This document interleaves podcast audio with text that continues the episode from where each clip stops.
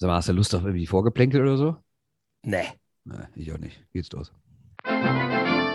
Shorthanded News. Der Eishockey-Podcast. Ja, guten Tag. Die Shorthanded News sind wieder da. Und äh, ihr habt schon gehört, äh, hier spricht gerade jemand anders als der, der sonst am Anfang spricht, nämlich der Herr Ulrich, der Christoph. Der ist äh, heute unabkömmlich und deshalb muss ich den, ja, wie heißt es, wie, wie, wie, also muss ich hier wieder das Boot durch den Sturm navigieren.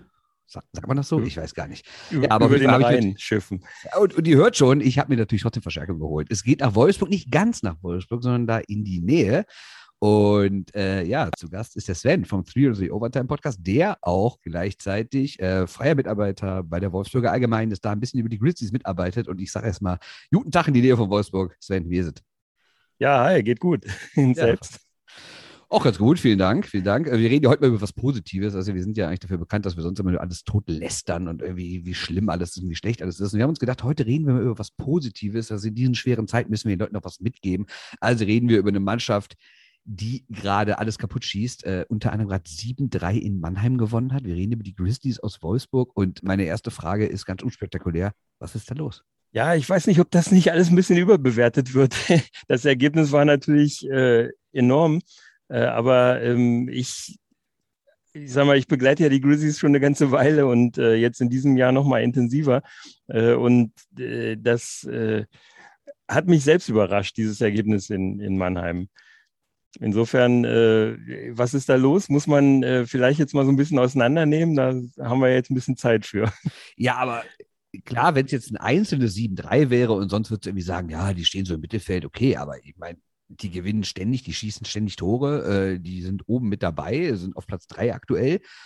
Und wir dürfen ja auch nicht vergessen, dass die Grizzlies schon vergangene Saison im Finale standen. Und wenn wir uns daran zurückerinnern, dann gab es dafür irgendwie so zwei Gründe, so ja, komische Corona-Saison und hm, das waren ja auch keine richtigen Playoffs. Zwei Spiele kann man ja mal gewinnen. Das ist ja kein echter Finalist, die Wolfsburger. Also jetzt frage ich mich langsam, waren die vielleicht doch besser, als wir alle gedacht haben?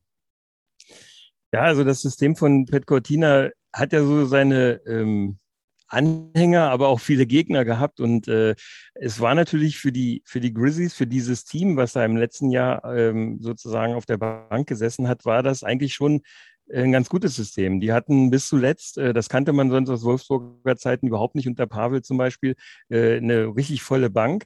Äh, Das, wie gesagt, sonst war dann äh, mit zweieinhalb, drei Reihen in den Playoffs zu spielen. Jetzt waren die Playoffs kürzer und ähm, äh, sag mal, das äh, etwas defensiv, oder etwas ist gut, das defensiv geprägte Spiel mit wenig Strafzeiten, das hat ja, es hat ja wahrscheinlich jeder auch so ein bisschen verfolgt, äh, ist natürlich auch ein bisschen ressourcenschonend, wenn man das so sagen Das darf. Ne? Äh, das heißt, sie hatten relativ wenig mit schweren Verletzungen zu kämpfen, war immer mal einer ausgefallen, aber so und äh, in dieser Saison deswegen war ich so ein bisschen skeptisch, als du in den Höhenflug ab, äh, dich verabschiedet hast, sozusagen für die Grizzlies. Ähm, in dieser Saison ist halt alles irgendwie gar nicht so, äh, wie es nach außen aussieht. Die Grizzlies haben mit drei Reihen angefangen zu spielen, sozusagen, weil sie wirklich mit vielen Verletzungen zu kämpfen hatten. Umso erstaunlicher dann die Ergebnisse und der Mhm. jetzige Stand. Das ist völlig klar. Ich habe mir das mal rausgesucht. Die haben äh, das letzte Spiel mit vier Sturmreihen war am 26.09. Und dann haben sie einen Monat lang bis zum 31.10. in- beim Heimspiel gegen Berlin mit nur drei Reihen gespielt. Und teilweise hatten die nur drei Verteidiger und mussten dann äh, sozusagen aus dem Sturm mit ausgleichen. Und demzufolge konnten sie dann halt tatsächlich nur mit drei, oder ich glaube einmal sogar mit zweieinhalb Reihen spielen. Das haben manche mit Corona machen müssen. Ja. Und die können sicherlich auch nachvollziehen, wie schwer das war. Und äh, De Souza zum Beispiel als der Top-Performer äh, hat da teilweise 27 Minuten gespielt. Das ist für, einen- für einen Stürmer schon enorm. Und äh, dazu kam halt auch, dass die unheimlich viele Strafzeiten genommen haben, äh, was dann nochmal im Penalty-Killing natürlich ressourcenfressend ist. Und, und trotzdem haben die so performt. Das ist absolut, das ist erstaunt eigentlich jeden, der auch in Wolfsburg da auf der Pressetribüne sitzt, weil man das so eigentlich nicht so erwarten könnte. Das heißt, um nach, dem, nach der Vizemeisterschaft hat also niemand Mhm. gesagt, ja, komm, wer Zweiter wird, der will sich ja nichts, also jedes Team will sich ja eigentlich immer verbessern im Vergleich zum Vorjahr. Also es gab jetzt nicht in Wolfsburg diese Aussagen nach dem Motto, naja, besser als Vizemeister ist ja nur der Meister, also müssen wir mal ganz oben Ja. angreifen nächstes Jahr. Also wer äh, die Abschluss, unseren Abschlusspodcast, den wir mit Sebastian Furchner aufgenommen haben, aufmerksam verfolgt hat, der hat das gehört, äh, dass Furchi da so eine Art Kampfansage gemacht hat und sagt, äh, wir sind, wir wollen eigentlich nicht immer nur darum spielen, in die Playoffs zu kommen, sondern wir wollen wirklich um den Titel mitspielen. Und das war äh, schon erstaunlich, weil Furchi, wer den kennt, das ist einer, der ist ein harter Arbeiter, der ist aber nicht so für markige Sprüche bekannt. Mhm. Und für, für jemand, der so im Mittelpunkt sich gerne stellt. Ein Eishockeyspieler, ne? Es ist ein Eishockeyspiel, aber es gibt ja auch die und die. Ne? Aber äh, bei ihm war das schon erstaunlich und er hatte da, also er will nicht mehr nur die Hand immer wieder am, am Pokal haben, der will es auch richtig haben. Und mit der Verpflichtung von, äh, von Mike Stewart äh, und auch dem Kader, den man da im Moment in Wolfsburg auf dem Eis stehen hat, hat man, glaube ich, auch ganz gute Chancen dazu, äh, weit nach vorne zu kommen. Jetzt im Moment sind sie Platz drei, das war immer so ein bisschen hoch und runter. Äh, in den letzten, gerade nach dem Deutschland Cup. Deswegen, mhm. wie gesagt, ich bin ja immer noch ein bisschen skeptisch, denn nach dem mhm. Deutschland Cup war es alles gar nicht mehr so locker, wie das anfangs schien. Äh, die, die Topscorer haben so ein bisschen gestruggelt. Dennoch ist es so, die alle Neuzugänge haben, und das ist ein, anders als in den letzten Jahren, haben von Anfang an performt. Mhm. Also sei es D'Souza, sei es Mingoya, sei es Archibald, der Einzige, der da ein bisschen rausfällt, ist äh, Gaudet, weil der sich relativ schnell verletzt hat und äh, mit einem Wadenbeinbruch immer noch äh, an der ja, einer Rehabilitation ist. Er ist wohl jetzt mhm. wieder auf dem Eis und so, aber es dauert noch seine Zeit. Aber dennoch, alles andere, was so an Top-Imports dazugekommen ist oder überhaupt an Importspielern, die haben alle durchgeschlagen. Die sind alle wirklich gut. Und das ist ein, im Vergleich zu den letzten Jahren, wo teilweise vier Center, das war die Saison nach Pavel Groß, ja, äh, alle weg, haben, ne? Sommer, ne? Vier Center ausgefallen ja. und das teilweise schon in der Preseason. Und da, deswegen war diese Saison auch so verkackt, um das mal auf Deutsch zu sagen. Ja, und das klappt jetzt diese Saison halt noch mal besser als in der letzten Saison, denn letzte Saison haben die, die Tops ähm, Imports nicht das gebracht, was man vielleicht von denen erwartet hatte. Ob das jetzt am System Cortina lag, was sehr defensiv war, wenig, sag mal, so Zocker begünstigt mhm. hat. Ne? Und, und gerade so die Top-Spieler, die wollen halt auch mal zocken. Ne? Das ja. ist immer Aber wieder. Also, wo du gerade Cortina ansprichst, also das war ja schon mhm. irgendwie komisch. Wenn du überlegst, da wird eine Mannschaft Vizemeister und der Trainer wird nicht verlängert. Und von ja. außen würdest du natürlich erstmal denken, was ist da los? Wenn man sich natürlich im Eishockey ein bisschen auskennt, weiß man, dass Pat Cortina auch nicht immer den besten Ruf hatte, was natürlich mhm. auch vor allen Dingen an seiner nicht gerade erfolgreichen Zeit als Bundestrainer lag. Mhm. Aber er scheint ja doch irgendwas richtig gemacht zu haben mit dieser Mannschaft. Und trotzdem wird er nicht verlängert. Wie war da so die Stimmung in Wolfsburg? War das, gab es dann irgendwie einen Aufschrei, weil man dachte, immer, äh, das ist doch der Mann, der uns ins Finale geführt hat? Oder war eher so, naja, wir fanden den ja eigentlich im Laufe der Saison schon mal nicht so geil. Und wenn er jetzt weg ist, naja, dann kommt halt der nächste. Also es gab tatsächlich äh, zwei Lager in Wolfsburg, wenn, wenn ich jetzt mal die Fanszene betra äh, nur betrachte. Ja. Ne? Die eine Hälfte war total happy mit dem, mit dem Vizemeister, weil das keiner erwartet hätte. Die andere Hälfte war von Anfang an kontra äh, Pat Cortina. Mhm. Die haben ihm gar keine Chance gegeben, aufs Eis zu kommen. Das hat mir Pat Cortina, ich hatte ja mit ihm auch ein Abschlussinterview gemacht, und das hat er mir auch gesagt, dass, dass es ihm wirklich schwer gefallen ist, gegen dieses Gespenst Pavel Groß, das immer noch durch die Hallen geistert, äh, mhm. immer noch tatsächlich, ähm, äh, anzustinken, um das auch wieder so deutsch, so platt zu sagen. Er hat es ganz schwer gehabt auch seine Sprache, wenn man äh, Pavel Groß oder auch jetzt äh, Mike Stewart sieht, die können sich perfekt auf Deutsch äußern. Beim Pat hat das immer sehr, war es immer schwierig, ne?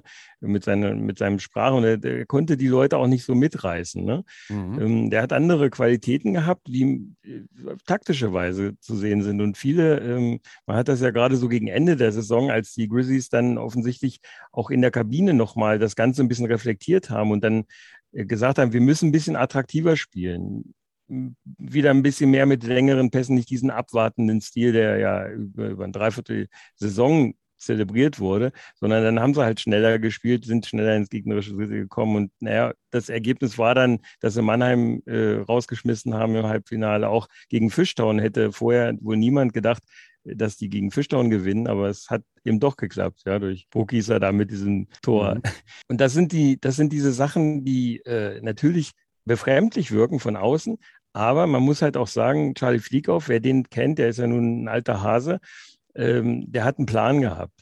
nach dieser Türkonen- und Kos, äh, Kosman-Geschichte, die direkt im Anschluss an Pavel Groß äh, in Wolfsburg waren, mit diesen wirklich unsäglichen, dieser unsäglichen Saison, wollte ähm, Charlie Flieghoff unbedingt Ruhe reinkriegen. Das hat er auch ganz offen kommuniziert dass deswegen Pet Cortina geholt wurde, weil man bei dem ganz genau weiß, was man kriegt. Das, man hat genau das gekriegt, was von Pet Cortina zu erwarten war. Aber dann ist, war das quasi von Anfang an auf Zeit angelegt. Also man hat nicht gedacht, Cortina ist unser Mann, mit dem wir jetzt die nächsten fünf Jahre gehen, sondern es war eher so, genau. Motto, wir brauchen hier ja, es gibt ja im Sport immer diesen blöden Begriff Feuerwehrmann. Wir brauchen mal einen, der hier so ein bisschen die Brände löscht. Und wenn das aber mhm. gelöscht ist, dann kommt ein nächster und baut wieder auf. Den, den Eindruck musste man eigentlich haben, so wie es von Anfang an kommuniziert wurde. Mhm. Äh, dass das jetzt für zwei Jahre ausgelegt war. Das hätte ich jetzt vielleicht nicht erwartet, aber äh, ich glaube, das war das, was, an, was, was man erwarten konnte, wenn man so ein bisschen zwischen den Zeilen liest und wenn man ein bisschen den ähm, Charlie Flieghoff kennt. Ist natürlich halt, auch eine Frage, wer wann, wer wann verfügbar ist, weil Max Stewart war genau. ja nicht verfügbar und dann ist er auf einmal auf dem Markt und dann denkst du vielleicht auch, hm, mhm. weil wer weiß, wenn, wenn Stewart nicht verfügbar gewesen wäre, dann wäre Coutinho vielleicht jetzt auch noch Trainer, weiß man nicht. Ja, das kann sein, aber ich glaube, ehrlich gesagt, das ist zwar alles jetzt ein bisschen hypothetisch und Spekulation, aber ich glaube, also erstens, die, Gespräche mit äh, Stewart sind mit Sicherheit in dieser letzten Saison schon gegen Mitte, spätestens gegen Mitte der Saison gelaufen, weil einige von diesen Verpflichtungen deuten ein bisschen darauf hin, dass da Mike Stewart zumindest seine Hände mit drin hatte. Mhm. Wenn man D'Souza anschaut zum Beispiel, dass äh, Charlie Flickhoff sagt, den hat er seit Jahren auf dem auf dem Kika und den hätte er schon immer gerne haben wollen. Das hat er letztens erst nochmal gesagt. Ähm, aber durch die Geschichte von Mingoya und auch einigen anderen Spielern, die auch so ein bisschen in der äh, in dieser Eishockey League äh, sozusagen unterwegs waren, mhm. wenn ich mich noch recht, recht entsinne, glaube glaub ich zumindest da gewisse Parallelen zu sehen und gewisse äh, Ursprünge. Also dass, dass Mike da eventuell auch mit dran war. Wird, das, das wird nicht offiziell gesagt, aber. Nee, das glaube ich aber. Ich meine, es ist ja auch sinnvoll, einen Trainer dann irgendwie schon mit, mit zu involvieren, ne, in die, mhm. in die Transfers, weil, weil, nachher kommt er hin und sagt ja, was soll ich denn mit dem Kader, mit dem kann ich ja gar nicht mehr in Eishockey spielen. Ne? Aber sind das genau. denn auch dann das war ja vielleicht sein, Das war ja vielleicht auch sein Problem, warum es in Köln nicht funktioniert hat. Denn da hat er ja einen, im Prinzip einen großen Teil des Kaders vorgesetzt bekommen, mhm. mit dem er nicht so richtig, offensichtlich nicht so richtig was anfangen konnte. Sonst wäre es, glaube ich, nicht zu dieser langen Niederlagenserie gekommen, oder? Ja, aber die war ja ganz schön eigentlich. Egal. Ähm, Für euch in Düsseldorf. Wenn man sich das mal, also ich meine, ich habe natürlich ein paar Spiele von den Grizzlies dieses Jahr gesehen, aber jetzt auch nicht sonderlich viele über die kompletten 60 Minuten oder 65, mhm. sondern ich sehe da meistens die Highlights oder sehe mal in der Konferenz was. Ähm, aber wenn man sich dann so mit Wolfsburg beschäftigt und dann sieht man, der Sousa dreht komplett durch, Mignola auch, Strahlmeier spielt wahrscheinlich mit das beste Jahr seiner Karriere, vielleicht sogar das beste. Sind das denn auch wirklich dann die drei entscheidenden Leute oder ist das äh, auch so ein verkürzter Blick und es gibt eigentlich auch noch so die klassischen Unsung Heroes? Ja, also über einen Unsung Hero haben wir uns ja mal äh, in der Ende letzter Saison unterhalten, über Sebastian Furchner zum Beispiel. Ich glaube, äh, das ist einer, der, der so ein Team auch in der Kabine zusammenhalten kann und auch über so schwere Zeiten wie, äh, ich hatte ja vorhin angedeutet, dass es war, glaube ich, äh, Furchner, der aus dem Sturm in die Verteidigung gegangen ist. Es war ähm, Godet, äh, der eigentlich als Top-Center geholt wurde und trotzdem ist er in die Verteidigung gegangen und das war äh, Fabio Vohl. Das machst du auch nicht einfach so. dazu musst du ein Team haben, was das mitmacht. Ne? Ähm, ist ja erstens nicht so einfach für so äh, Stürmer, den Job zu übernehmen auf hohem Niveau und ich glaube, das haben sie ganz gut gemacht. Äh, aber eben auch äh, mit so drei Reihen irgendwie das Ganze zusammenzuhalten und zu motivieren immer wieder. Da brauchst halt auch solche Leute. Hatte mir letztens auch Mike Stewart nochmal gesagt, um Armin Wurm zum Beispiel. Der sagt nicht viel, das weiß ich auch selbst. Ich habe mit ihm auch schon ein paar Mal gesprochen. Äh, aber wenn er was sagt, dann hören halt alle zu.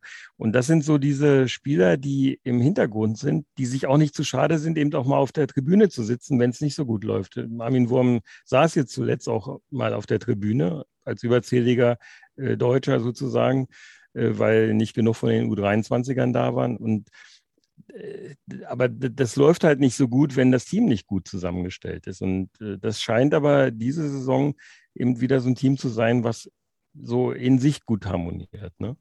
Wie nehmen das denn so die Fans wahr? Also, also generell diese Saison oder, oder auch das Umfeld, so die Medien, was auch immer. Herrscht jetzt da so Euphorie oder ist irgendwie so der Gedanke, naja, wir gehören ja eigentlich eh dahin, weil die Jahre nach dem Abgang von Pavel Groß, das waren halt so kleine Aussetzerjahre.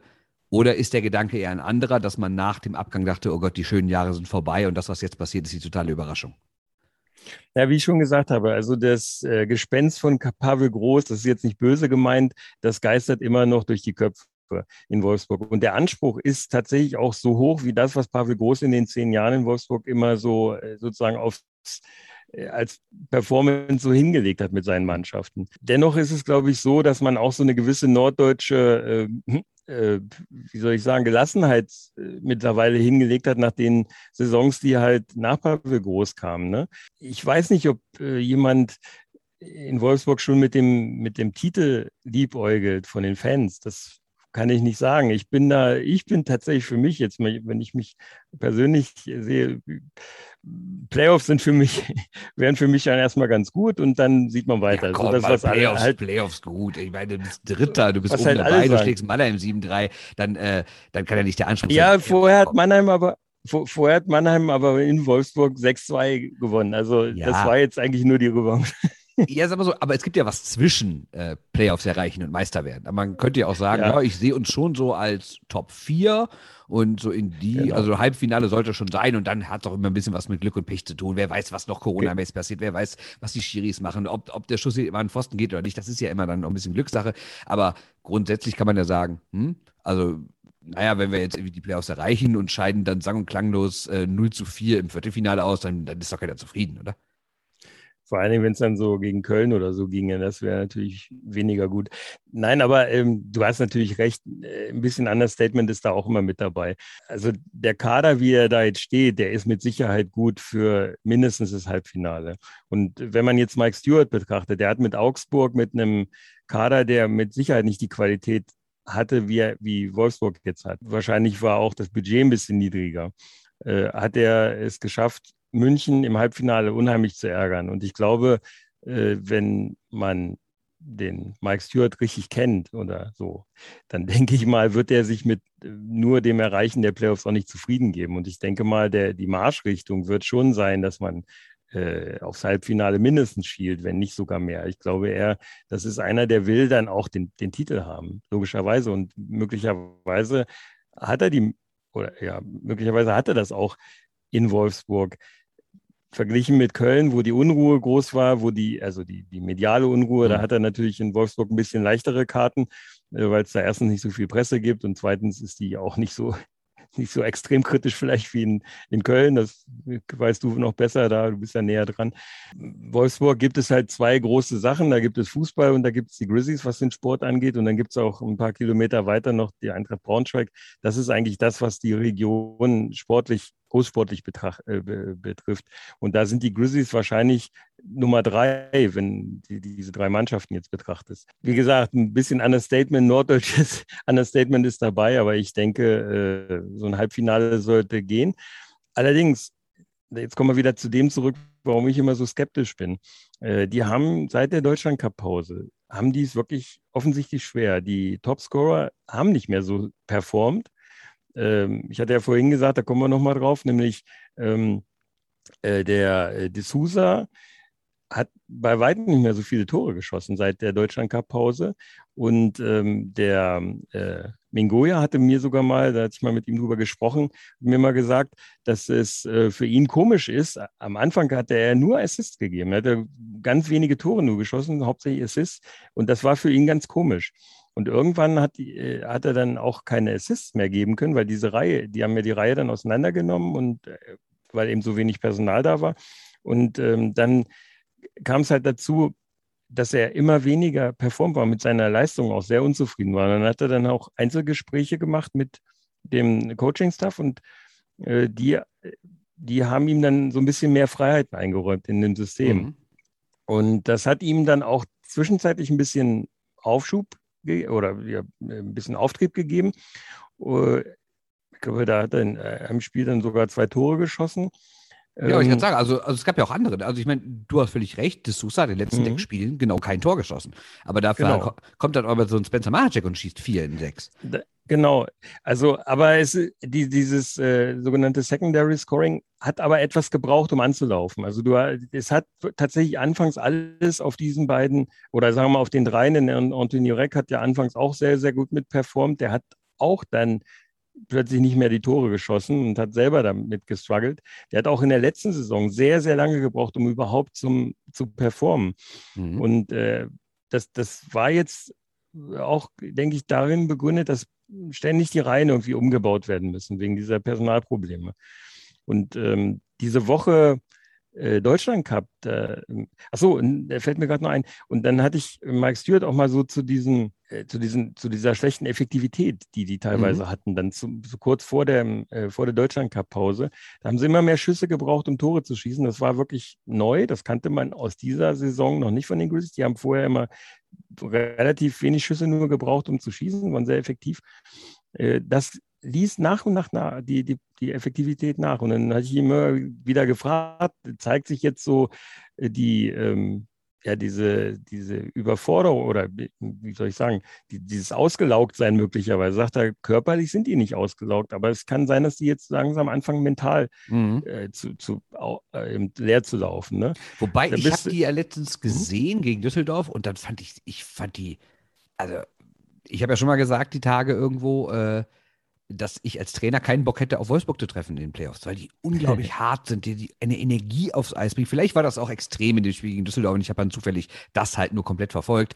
Aber ich habe selten eine Mannschaft in der DEL gesehen, die in der Hauptrunde so drauf geht, die so konsequent vorcheckt, die wirklich, also ich hasse ja nichts mehr, also gut, ein paar Sachen schon, aber ich hasse wenig Sachen mehr als diesen Spruch, da wird jeder Check zu Ende gefahren. Denn es wird nicht jeder Check zu Ende gefahren. Wahrscheinlich mhm. sind das maximal irgendwie 5%, die zu Ende gefahren werden, gerade in der Liga. Aber Wolfsburg hat in dem Spiel bestimmt jeden Dritten genutzt. Also selbst wenn, naja, so, so, so ein Klassiker, ein Düsseldorfer Verteidiger hat hinter dem Tor den Puck, spielt den quer hinterm Tor zum anderen Verteidiger und eigentlich ist da gar nicht so ein richtiger Gegnerdruck drauf, aber der wurde konsequent in die mhm. Bande gefahren. Ne, aber noch fair. Ich meine, manchmal, habe ich ja schon mal gesagt, auch ein bisschen drüber. Ne, da gab es auch mal einen mhm. Ellbogen im Gesicht oder mal Schläger im Gesicht oder mal sowas, wenn der Schiri nicht hingeguckt hat oder er hat es gesehen, aber hat ihn nicht interessiert. Das gab es auch mal. Aber grundsätzlich war das noch im Rahmen und äh, ja, ich fand es einfach krass, wie viel, wie viel Energie und wie viel Körperlichkeit diese Mannschaft zeigt. Hm. Ja, genau. Das, das ist ja auch das, was mir natürlich auch aufgefallen war. Und deswegen war ja meine Vermutung, dass es gegen zu, sozusagen als das erste Drittel der Saison vorbei war, dass dann einfach die Kraft raus war. Ganz zum Schluss, das letzte Spiel vor der Deutschland Cup Pause, da äh, hatte selbst Mike Stewart in der Pressekonferenz, weil ich ihn immer wieder auf dieses, äh, ich glaube, drei oder vier Spiele, Heimspiele vor dem äh, vor der Deutschland Cup Pause habe ich, war das mir auffällig, dass da irgendwas nicht hinhaut. Und äh, ich hatte ihn immer wieder gefragt und da hat er mir dann tatsächlich zustimmen müssen, äh, dass in dem Spiel vor der Deutschland Cup Pause offensichtlich der Ofen aus war bei denen, also auch körperlich. Ne? Und äh, dass er ganz froh war, dann auch die Deutschland Cup Pause zu haben, dass die Jungs wirklich mal komplett weg vom Eis konnten und nicht äh, dann zwei, dreimal die Woche noch trainieren mussten.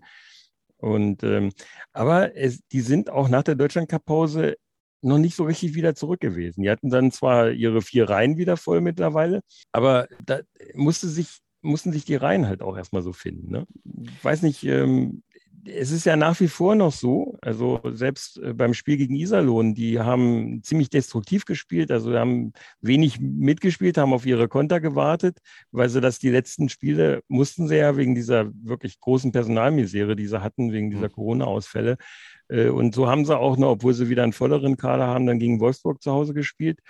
Äh, aber selbst da haben sie es, haben sie, haben die Grizzlies immer wieder mal so ihre Schwierigkeiten gehabt, haben unheimlich viele Schüsse gebraucht, um dann auch mal ein Tor zu erzielen und äh, haben dann womöglich deswegen auch das, das, das Spiel äh, nur mit zwei Punkten sozusagen nach Hause gefahren. Ne?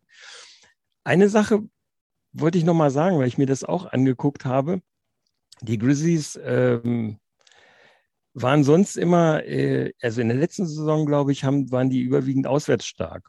In mhm. dieser Saison sind die, sind die vor allen Dingen zu Hause stark. Ich glaube, von den 13 Spielen, die, äh, also 26 Spiele haben die Grizzlies, glaube ich, gemacht, 13 davon äh, logischerweise zu Hause.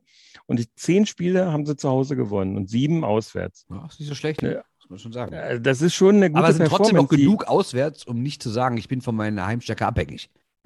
Nee, nee, genau. Also äh, als bei Iserlohn ist ja, wird das ja immer kolportiert, dass das bei denen, äh, dass die besonders eine heimspielstarke Mannschaft sind.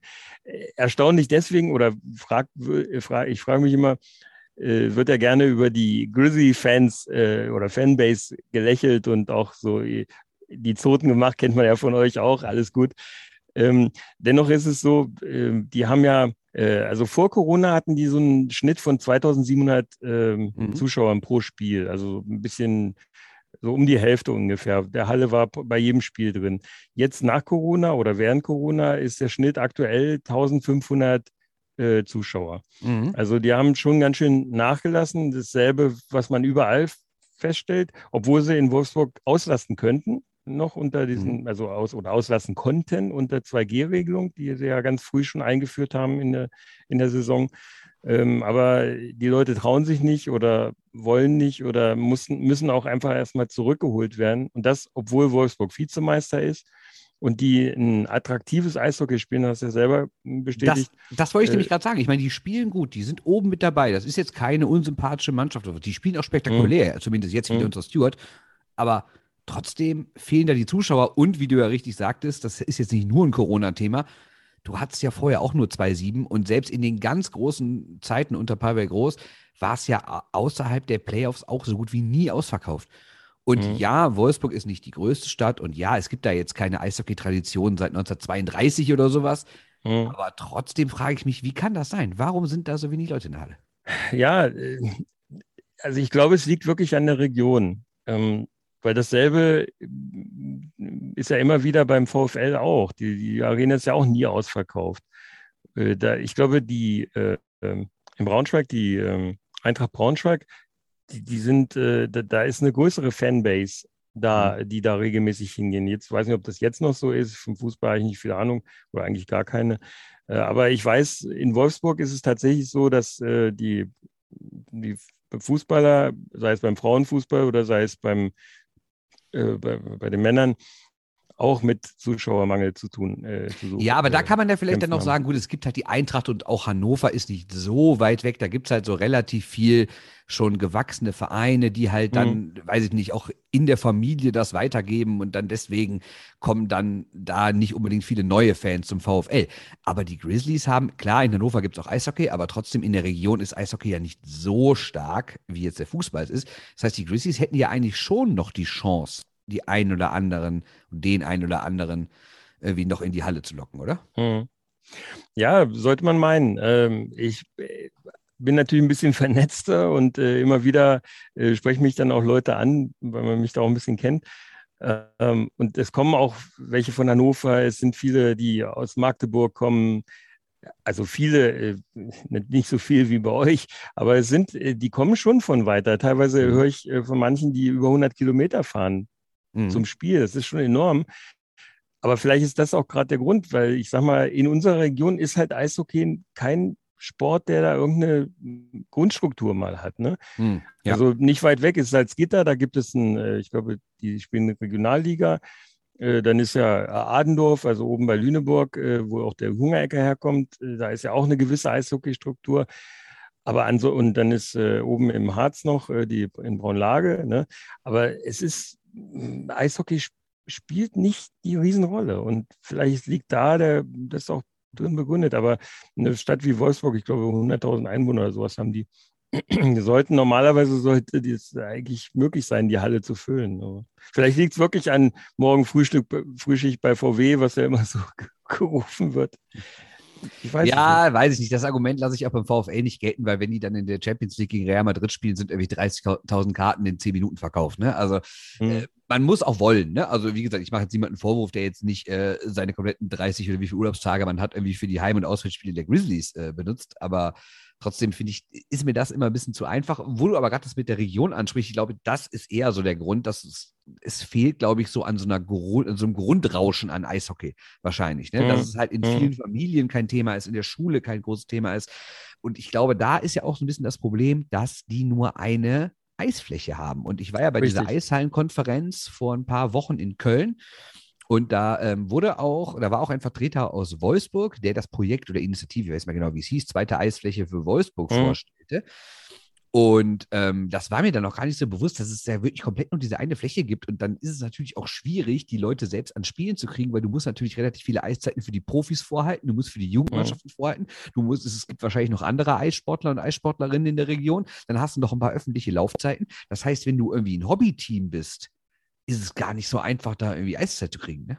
Ja, die spielen ja teilweise dann um 22 Uhr oder so. Ne? Ja. Ähm, es gibt da von der Berufsfeuerwehr zum Beispiel und von dem Polizei, äh, von der Polizei gibt es immer so äh, einmal im Jahr so, eine, so, so, ein Spiel, wo die so ein Benefitspiel spielen. Äh, die trainieren da auch, aber wie du schon sagst, das sind die Eiszeiten sind natürlich zu Unzeiten. Ne? Und das ist, ja. äh, um da so ein, wie du das vorhin so schön ausgedrückt hast, so ein, so ein gewisses Grundrauschen, so ein Eishockey-affines Grundrauschen herzustellen, was eben über mehr als die Eltern und, und Angehörigen von Young Grizzly-Spielern ähm, geht. Das ist schwer, das stimmt. Ähm, eine Sache äh, vielleicht mal, Wolfsburg sind wohl aktuell, wenn ich die Zahl noch richtig im Hinterkopf habe, circa 600 ähm, Dauerkarten verkauft. Mhm. Das ist auch, also da hat sich wohl auch gegenüber den Vorsaisons auch nicht viel verändert. Wolfsburg hat natürlich mit VW einen großen Sponsor, aber sie haben über, im Laufe der letzten Jahre auch viele kleine Sponsoren aus der Region äh, dazu gekriegt. Und äh, der äh, Simon Drümel hatte mir irgendwie vor der Saison, mit dem habe ich da mal gesprochen, hatte mir das auch gesagt, dass die äh, über Corona nichts verloren haben an diesen äh, kleinen und mittelgroßen äh, Sponsoren, sondern eher noch tendenziell, äh, das sind ja mal mehrjährige Verträge, die die abschließen, tendenziell sogar noch dazu gewonnen haben. Und okay. das ist vielleicht auch so eine Sache, man, ich glaube, man muss in Wolfsburg eher so die kleinen Schritte machen. Ich weiß es, äh, die, die Zuschauerzahlen in der Tat waren die bei Pavel auch nie besonders groß. Eben, genau. Also äh, klar, auch ne? das, dann, dann, war das Ding auf einmal voll. Da war, genau, da war die Bude immer voll, immer. Äh, aber eben ähm, über die Liga-Phase oder die, die, die Hauptsaison war nicht viel los. Und äh, tatsächlich diese 2700 äh, Zuschauer pro Spiel ähm, in der Vor-Corona-Saison, das war schon ein Spitzenwert, der vorher nicht erreicht wurde. Ne? Mhm. Und das hat sich immer so um 100 Zuschauer pro, pro Spiel immer von Jahr zu Jahr gesteigert. Und äh, es sind wirklich die kleinen Schritte, die man machen muss. Und dann kam halt Corona und das hat ja nicht nur in Wolfsburg Probleme bereitet, sondern ligaweit. Ne? Ja, vielleicht kann diese zweite Eisfläche da echt was bringen. Wenn du wirklich sagst, wir bringen mehr Leute selbst ans Spielen, dann mhm. geht es ja auch nicht immer nur zwingend darum, dass das alles Profis werden. Also jetzt irgendwie die Kinder, die da mit fünf, sechs Jahren anfangen. Ne? Da geht es ja nicht mhm. darum, dass du sagst, ja, wir haben hier jetzt jedes Jahr einen starken Jahrgang und holen da jedes Jahr zwei Leute raus. Es geht ja auch mhm. darum, dass einfach viel mehr Leute mit dem Sport in Kontakt kommen, dann als Fans da bleiben. Ne? Und das ist dann vielleicht mhm. auch eine Möglichkeit, weil bei diesem Vortrag auf der Eishallenkonferenz hat nämlich der Vertreter da aus Wolfsburg mal eine Liste vorgelegt mit den ganzen Unterstützern dieser Initiative. Und da waren, also ich war wirklich überrascht, da waren bestimmt ich, keine Ahnung, die Zahl mag jetzt nicht ganz stimmen, aber sagen wir mal 25 Hobbyteams so aus der, aus der größeren Region dabei, mhm. wo ich auch so dachte, okay, anscheinend gibt es doch mehr Eishockey da, als ich dachte. Aber wahrscheinlich sind das dann Hobbymannschaften, die relativ kleiner Zirkel sind und die jetzt vielleicht nicht so nach außen strahlen und irgendwie sonstige Zuschauer anlocken. Aber man muss natürlich trotzdem sagen, mehr als ich ursprünglich dachte. Ja, also äh, das ist das, was, was ich ja vorhin schon sagte, das wird manchmal so ein bisschen unterschätzt. So, äh, dieser Club selbst ist ja auch aus einer Faninitiative entstanden mal. Ne? Ähm, und, und, es ist schon so, dass gewisses, ein gewisses Maß an, an ähm, Eishockey-Affinität da ist. Die Young Grizzlies haben ja auch aus ihren Reihen, äh, der, zum Beispiel der Steven Rabe äh, ist aus den Young mhm. Grizzlies, der ist ja im Team äh, als U23-Spieler und auch die Fine Raschke zum Beispiel war schon bei der äh, U20-Nationalmannschaft und äh, auch in der richtigen Nationalmannschaft hat sie leider den letzten Cut jetzt bei der letzten äh, nicht äh, geschafft. Aber ähm, also es gibt schon Nachwuchs da, der auch äh, ein bisschen ja, wie soll ich sagen, ein gewisses Niveau erreicht. Aber das muss man dann auch sagen, ab der U20, die spielen, glaube ich, in der DNL 3 da ist dann einfach Feierabend. Ich, ja, glaubst du denn, wenn diese neue Halle kommt und dann hat man noch mehr Trainingsmöglichkeiten, dass in Wolfsburg dann auch mehr in die Jugend investiert wird und man sagt, ja, unser Anspruch ist es halt dann auch, gerade mit Blick auf die U23-Regel, dass man dann immer sagt, naja gut, wir können die halt nicht immer dann irgendwie die Überzähligen holen, wie es andere Vereine machen, die irgendwie bei Red Bull durchfallen oder bei den Jungadlern oder sowas oder in Berlin oder wo auch immer, sondern wir müssen dann auch wirklich dafür selber sorgen, dass wir hier einzelne Spieler rausbringen, was ja auch dann wieder marketingtechnisch nicht schlecht ist, weil dann mehr Identifikations da, äh, mhm. Identifikation da ist, wenn du sagen kannst, hör mal, hier, wir sind irgendwie eine richtige Wolfsburger Mannschaft mit, mit, mit drei, vier, fünf Jungs, die, die bei den Young Grizzlies angefangen haben. Also gibt es da, weißt du da, gibt es da irgendwelche Pläne, dass man sagt, wir investieren mal ein bisschen mehr in die eigene Jugend? Also im Moment kann ich dazu nichts äh, Genaues sagen. Ich weiß nur, dass genau das äh, zutrifft, was du sagst, nämlich äh, der Steven Rabe zum Beispiel, der hat unheimlich äh, einen Impact gemacht in die, in die Fanszene. Also die, die haben den gefeiert, ja, auch wenn es mal nicht so gut gelaufen ist. Mhm. Steven Rabe ist so ein Begriff, äh, dass es geht, dass man selbst aus dieser, aus dem Grizzlies-Nachwuchs in die DL kommen kann. Ja? Ähm, ob da jetzt von den Grizzlies was kommt, also nur mal, um, um ein Beispiel zu sagen. Die, äh, man hört es ja in Berlin mit der Akademie oder auch in München mit der Akademie, in Berlin mit dieser, äh, mit dem Sportinternat, was damit angeschlossen ist. Auch in Ingolstadt, glaube ich, haben die sowas in dieser Art. Gibt es ja viele Beispiele. Das ist in Wolfsburg nicht. Also das wäre halt auch noch wichtig. Die zweite Eisfläche ist das eine, dann kannst du ein bisschen mehr Breite machen. Du kannst die den Grizzlies ein bisschen mehr äh, Eiszeiten zukommen lassen, was sicherlich wichtig ist. Aber eben auch, ähm, dazu gehört dann eben auch, dass ich noch eine Infrastruktur schaffe, dass ich halt von außen welche ranziehe, junge Spieler, die dann auch äh, Möglichkeit haben, zur Schule zu gehen, ein Internat zu machen, äh, nicht ja, aber der bei VfL Gasteltern muss doch sowas haben. Kann man haben die auch? ja, das, das frage ich mich auch, aber scheinbar nicht. Äh, da wird äh, diese also da werden, sind geistern immer wieder so Zahlen durch, dass man oder, oder Pläne durch, dass man äh, beim äh, vom VfL, von der Jugend, vom Nachwuchs da neue Leistungszentren und sowas baut. Und da fragt man sich auch, warum koordiniert man das nicht und macht das nicht zusammen. Aber offensichtlich gibt es da derzeit keine Pläne. Aber die große Verbindung gibt es ja trotzdem über VW. Und da gab es ja vor ein paar Jahren, erinnere ich mich, da war ja mal sogar irgendwie in Frage, ob VW überhaupt dabei bleibt. Dann hieß hm. es ja irgendwann, alles klar, Zukunft erstmal gesichert. Das ist jetzt aber auch schon wieder ein paar Jahre her. Wie sieht das aus? Also ist VW nach wie vor treu zum, äh, zu den Grizzlies? Ja, also im Moment sieht eigentlich alles danach aus. Das war tatsächlich 2015, hatte das vorhin auch extra nochmal ein bisschen nachgeguckt. Äh, da war ja Skoda Hauptsponsor mhm. und VW war nur auf den Hosen. Äh, und äh, zum damaligen Zeitpunkt hatte wohl VW über Skoda ein Volumen von 5,8 Millionen an Sponsorengeldern mhm. reingepumpt. Boah, und, schon ähm, nicht so schlecht, muss ich sagen. Ja, ja, das ist schon ganz ordentlich. Ähm, und 2016, 17 hat dann VW das Hauptsponsoring übernommen. Mhm. Also komplett. Und es war aber tatsächlich so, dass 2015 äh, haben viele Beobachter Angst gehabt, dass das Licht ausgeht in der Halle. Weil, mhm. wie gesagt, Skoda, das war die, diese, mit dem Dieselskandal und diese, diese VW-Skandal und so weiter.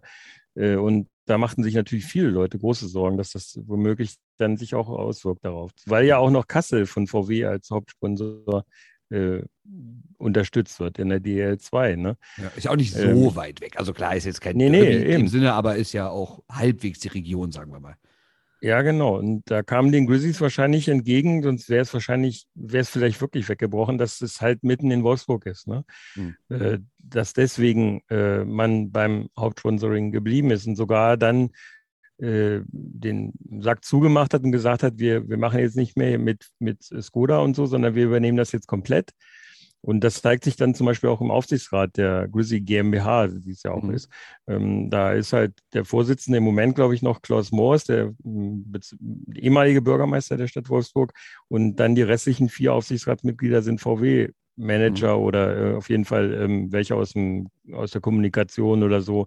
Ähm, interessant dabei, Michael Manske, äh, der war, äh, der ist jetzt irgendwie ähm, Leiter Kommunikation für die, für den, äh, fürs Management oder so. Der war früher selber Young Grizzly, also der ist mhm. aus der Organisation und äh, war dann äh, Journalist, äh, hat auch über die Freezers, glaube ich, berichtet in Hamburg und äh, ist dann sozusagen äh, bei VW eingestiegen und ist jetzt über diesen Umweg quasi wieder zurück zu den mhm. Grizzlies gekommen. Ist ja, der twittert auch manchmal über die Grizzlies, ne? Habe ich mal gesagt. Genau, genau. Ja, ja, der, der teilt auch immer mal was. Ganz genau. Aber das ist halt äh, so, da hat sich dann der Bogen geschlossen und da erhofft man sich natürlich auch gerade von dieser Initiative, die sich um die zweite Eisfläche kümmert, dass da eventuell äh, dann auch zumindest die Unterstützung vom VW kommt. Aber ich weiß nicht, äh, ob das nicht von außen immer so ein bisschen falsch betrachtet wird, so nach dem Motto, VW mach mal die, die Tasche auf und dann macht er das. Das wäre schon, meine letzte Frage gewesen. Das heißt, VW bleibt dabei und ihr werdet Meister, ja? Das, das, das, das kann man aus dem Gespräch mitnehmen, ja? Ja. ja, also sie bleiben zumindest in dieser Saison und ich denke mal auch in der nächsten Saison dabei. Aber äh, Bernd, du weißt das selbst, das ist ein schnellleb schnelllebige Saison und äh, oder schnelllebiges Geschäft. Äh, wenn äh, die Elektromobilität nicht mehr so funktioniert oder sonst irgendwas, dann kann es auch mal schnell sein, dass dann äh, der Geldhahn zugedreht wird. Und dann ist natürlich für die Grizzlies der Ofen aus und nicht für den VfL, weil die haben natürlich die größere Reichweite als Fußballer. Ne? Auf jeden Fall aus ist äh, unser Teil über die Grizzlies. Ich sage schon mal vielen Dank und jetzt kommen wir doch zu dem Teil. Shorthanded News. Das letzte. Ja, der ist heute wieder etwas äh, kleiner im Vergleich zum äh, zum letzten Mal, wo ich glaube ich 24 Punkte hatte oder so. Also heute sind es wieder die klassischen drei. Äh, ich fange einfach mal an, Sven, wenn du irgendwie auch noch einen Punkt beitragen willst oder so äh, zu, zu unserer schönen Region, das letzte, dann äh, unterbrich mich einfach, sonst fange ich einfach an zu erzählen.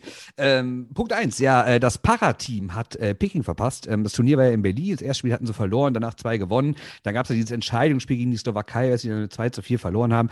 Was also heißt, zum vierten Mal in Folge hat die deutsche Para-Nationalmannschaft die Paralympics verpasst und das sagt natürlich äh, auch viel darüber aus, wie wenig hier in diesen Sport investiert wird. Ich habe gerade extra nochmal vorher nochmal nachgeguckt, weil ich nochmal genau wissen wollte, wie das so mit den Ligen aussieht. Und ähm, der Deutsche Rollstuhl-Sportverband, der listet auf seiner Unterseite zum Para-Eishockey online komplett deutschlandweit acht Vereine auf, die den Sport betreiben. Das heißt jetzt nicht, dass es wirklich nur acht sind, wahrscheinlich sind es mehr. Aber auch die Top-Liga in der Saison 1920 hat aus fünf Teams bestanden. Und ähm, ja, ich glaube, das ist einfach zu wenig, äh, wenn man überlegt, dass hier 80 Millionen Leute leben. Und natürlich äh, sind das nicht 80 Millionen potenzielle Para-Eishockeyspieler und Spielerinnen. Aber trotzdem ist das halt sehr, sehr wenig. Und ähm, ich weiß, DL-Clubs haben nicht viel Geld, gerade in der Krise, ähm, aber dass kein einziger äh, Club so wirklich damit nach vorne geht und irgendwie sagt, wir haben hier unsere, unsere Jugend, wir haben hier unser normales Männerteam in der DEL und wir machen noch ein Parateam. Ne? Das, das äh, verstehe ich nicht so ganz. Also klar, ich erwarte nicht, dass da eine Liga mit 15 oder noch mehr Vereinen entsteht. Aber dass da so fast gar nichts kommt, äh, finde ich schon ein bisschen wenig. Punkt zwei, wo wir wieder bei. Bernd, darf, ja, darf ich noch mal ganz kurz. Was ich aber trotzdem gut finde äh, beim Para-Eishockey, ich habe das natürlich auch alles verfolgt, die, die, sind mittlerweile sehr aktiv und man kann das gut im Internet äh, verfolgen. Man kann die Streams angucken von den Spielen. Das ist ja schon mal mehr als ja. vor drei, vier Jahren. Insofern Definitiv also natürlich die Kritik, die du gebracht hast, die ist sehr, sehr angebracht. Ähm, die, die Vereine sollten da auch äh, ein bisschen aktiver werden, das ist keine Frage, aber es ist schon besser als vor, wie gesagt, drei, vier Jahren und man kann wenigstens das äh, Folge oder den, den ja, Sportlern da folgen. Und da kann man auch nur zu aufrufen, das rege, rege zu tun, damit das bleibt und nicht wieder einstampft, wenn die da bloß zwei Zuschauer haben bei so einem ja. Stream. Ne? Und die freuen sich natürlich auch, wenn ihr denen auf diversen Social Media Plattformen folgt. Da sind die auch recht Ganz aktiv genau. und posten immer mal wieder kleine Interviews oder Fotos oder Spielszenen oder einfach so, was, rum, äh, was abgeht, so rund ums Para-Eishockey. Also lohnt sich wirklich. Äh, Punkt zwei, wir haben ja jetzt es fast geschafft, Corona komplett auszublenden, aber ganz kommen wir auch nicht heute drum rum, aber wir machen es wirklich kurz. Es gibt ja wieder Geisterspiele, wie ihr alle wisst, in ein paar äh, Orten äh, im Bundesland wie Bayern zum Beispiel angeordnet, im Bundesland wie Baden-Württemberg quasi de facto angeordnet, weil 750 Fans dürfen kommen, aber natürlich sagen die Vereine dann, dafür schließen wir hier nicht auf und fahren den ganzen Apparat hoch, das lohnt sich ja nicht. Also gibt es auch da Geisterspiele. Ähm, und schon vorher, als ja in den letzten Wochen schon die Kapazitäten wieder runtergefahren wurden, wurden ja Rufe laut nach einer Verlängerung der Staatshilfen. Jetzt sollen die kommen, wurde bei der MPK so besprochen, muss natürlich noch parlamentarisch umgesetzt werden. Aber es sieht ganz gut aus, dass die Staatshilfen noch einmal über Jahresende verlängert werden. Ist ja eigentlich auch nur zu logisch, weil dieser Topf, aus dem das alles rausgegangen ist, äh, der ist ja noch nicht mal zur Hälfte oder gerade zur Hälfte abgerufen worden. Da sind irgendwie noch 200 Millionen Euro da. Problem für die DEL-Teams war bislang, dass die Hilfe pro Club ja auf 1,8 Millionen äh, gedeckelt war. Ist natürlich etwas wenig bei Clubs, die teilweise 5, 6, 7, 8, 9 Millionen im Jahr kriegen. Äh, Gernot Trippke hat jetzt in der Eishockey News äh, sich so geäußert, dass er hofft, dass sie zumindest auf 2,3 Millionen erhöht erhöht werden, dann könnte ja jeder Club nochmal eine halbe Million bekommen. Müssen wir abwarten, ob es wirklich so kommt. Aber ich gehe auch davon aus, dass der Staat noch irgendwas machen wird, gerade wenn jetzt wieder Geisterspiele angeordnet werden. Mhm. Ähm, ja, wo du sagst, äh, Geisterspiele oder verschiedene äh, Modelle, die da so gefahren werden. Die Grizzlies haben, das hatte ich vorhin kurz gesagt, die Grizzlies hatten ja von Anfang an ähm, 2G. Äh, ja, als erster DL-Verein, glaube ich. Ne? Genau, sie waren der erste DL-Verein, konnten dadurch rein theoretisch voll belasten. Ähm, seit zwei äh, seit dem letzten Heimspiel ist 2G Plus in, in Wolfsburg. Mhm. Und äh, trotzdem sind 1352 Zuschauer gekommen. Davor beim Spiel, da war noch, ähm, da waren 2G, aber mit Maske in den Umläufen. Also am Platz konnte man sie abmachen, aber mhm. in den Umläufen konnte man die Maske noch tragen. Da waren 1200 da. Also es, es hat jetzt nicht Kein einen riesen Einbruch gegeben. Ja. Genau. Zu, das wollte ich damit nur zum Ausdruck bringen. Genau. Ja. Letztes Thema. Äh, wir müssen dann doch mal wieder, wie eigentlich jede Woche hier, glaube ich, mal auf Olympia gucken. So lange ist es ja nicht mehr hin. Ist ja schon im Februar soweit. Und äh, jetzt gibt es den ersten prominenten Spieler, der gesagt hat, ich fahre nicht hin, nämlich Robin Lehner, der äh, Star-Torhüter der Vegas Golden Knights, ist ja ähm, eher ein äh, äh wir sind ja eh Fans von ihm. Ich sage jetzt mal nicht zwingend von seiner Spielweise, wo man erst ein guter Mann ist, aber, aber vor allen Dingen auch, was er sonst so erzählt, ist ja einer, der wenigen, die mal laut werden, wenn irgendwas nicht stimmt, äh, die auch manchmal ein bisschen emotional werden bei Twitter, aber die auch in Pressekonferenzen sehr offen sprechen, gerade auch über ihre eigene Geschichte, der hat ja äh, mentale Probleme und ähm, ja, da redet er sehr offen drüber. Und das ist auch der Grund, warum er jetzt sagt, ich fahre nicht nach Peking, denn wir haben ja schon vorher mal äh, gehört und gesagt, dass wenn man in Peking positiv getestet wird als Sportlerin oder Sportler, muss man für 21 Tage in Quarantäne. Und das wollen natürlich die Leute nicht, da irgendwie in einem chinesischen Hotel in Quarantäne sitzen. Und Robin Lehner hat jetzt gesagt, er habe das mit seinem Psychiater und seiner Familie besprochen und es wäre einfach nicht gut für seine mentale Gesundheit, da 21 Tage zu sitzen. Und weil er sich dem Stress auch gar nicht ausgeben will, äh, aussetzen will, dass es passieren könnte, hat er jetzt von Anfang an gesagt, Leute, ich verzichte auf Olympia, egal ob NHL-Spieler fahren oder nicht. Ich werde nicht dabei sein. Und noch ein kleines Randthema bei Olympia, wobei eigentlich gar nicht so klein, die USA boykottieren Olympia politisch. Das ist natürlich jetzt erstmal ein Symbol, aber es ist trotzdem eine Ansage, weil in früheren großen Turnieren, Olympischen Spielen waren dann immer alle da und dann hat der jeweilige Gastgeber das natürlich propagandistisch ausgeschlachtet. Und ähm, ja, wir können das natürlich eh nur unterstützen. Wir wissen ja, was in China los ist, dass äh, eine Diktatur herrscht, dass da Menschenrechte nicht viel gelten, dass die Uiguren zu Zehntausenden in Lagern sitzen und noch viele andere Beispiele von Sachen, die äh, meiner Meinung nach nicht den Standards entsprechen. Ich bin auf jeden Fall sehr gespannt, wie es weitergeht. Ich kann mir nicht vorstellen, dass die Spiele, dass, dass die Sportler noch äh, aus politischen Gründen boykottieren. Ich, das kann man auch von keinem Sportler verlangen oder von keiner Sportlerin. Die ich finde, die müssen nicht die Kohlen aus dem Feuer holen, die das IOC da reingeworfen hat, die, die in der Olympia äh, nach China vergeben hat. Ähm, aber vielleicht gibt es ja die ein oder andere Aktion mal. Ich kann es mir eigentlich nicht vorstellen, aber von, von den Aktiven erwarte ich da eigentlich relativ wenig. Sven, hm. das war's. Ich habe, glaube ich, gar nicht deinen Nachnamen eben gesagt, so unfreundlich wie ich war. Ne? Sven Grosche heißt du natürlich. Ne? Und äh, ja, ich, ich sage erstmal vielen Dank und jetzt hast du noch mal äh, ein paar Sekunden Zeit, noch mal zu erzählen, wo man dich so finden kann und was du so machst über die Grizzlies. Viel brauche ich da nicht zu sagen. Ähm, ich glaube, wer euch hört, der hat irgendwo auch schon mal Swing 3 Overtime äh, gesehen. Da gehe ich aus von. Äh, äh, bei Twitter oder so, da bin ich äh, hauptsächlich aktiv, aber für den, für den, den Podcast. Ähm, ja, ab und zu ähm, bin ich so das Auge für, meinen, für den Redakteur von der Watz. Das ist mhm. sozusagen meine Mitarbeit für die Watz. Und äh, ich durfte auch schon mal den einen oder anderen kleinen Text schreiben. Äh, da, da habe ich so einen kleine, kleinen Ausflug nach Nürnberg gemacht. Da habe ich dann äh, zufällig Familie Fauser dort getroffen, also den kleinen Fanclub sozusagen von, von Fausi und äh, habe da so einen kleinen Text dann dazu geschrieben. Da war ich ganz stolz, dass ich sowas dann auch mal mache. Das hat sich alles so durch diese Podcasterei entwickelt und äh, ist ganz witzig. Ja, wer mir folgen will, ähm, bei Twitter hm, kann er mich äh, finden unter Teddy-71, glaube ich, heißt er da. Und glaub natürlich auch, ja, ich weiß das immer nicht, weil ich hauptsächlich beim Podcast natürlich äh, schreibe. Äh, das ist ja 3 and 3 Overtime äh, findet man uns da bei Twitter, aber auch bei Insta und bei Facebook. Aber ja, und dann natürlich auch gerne mal abonnieren. Absolut. Macht das, hört auch die Folgen und abonniert auch uns überall, hört die Folgen, aber habt ihr ja eh schon gemacht, sonst hättet ihr das hier gar nicht hören können. Logik genau. zum Ende dieses Podcasts. Sven, vielen Dank, alles Gute und bis die Tage. Tschö. Jo, mach's gut. Ciao. Shorthanded News. Der Eishockey-Podcast.